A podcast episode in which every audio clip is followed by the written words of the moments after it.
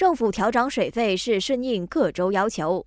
从下个月开始，西马半岛和纳敏的家庭用户水费每立方米平均涨价二十二仙。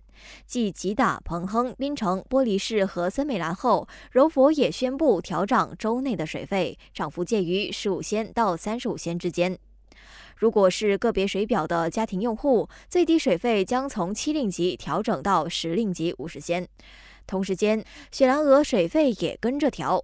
州大臣南都斯里阿米鲁丁表示，雪州最低水费将从六令吉调涨到六令吉五十仙。要是用水量低于二十立方米的家庭用户，每个月的涨幅不会超过一令吉六十仙。虽说涨幅不高，可是民怨依旧四起。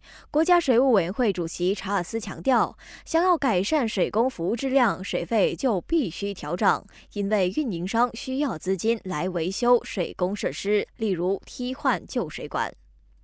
手下拿督斯里安华也解释，有些州属已经超过四十年都不曾调过水费，所以这次水费调涨是顺应各州的要求，中央才会点头。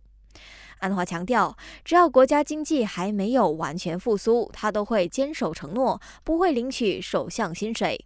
内阁部长也依然会集体减薪百分之二十，与民共度时间。感谢收听，我是玉文。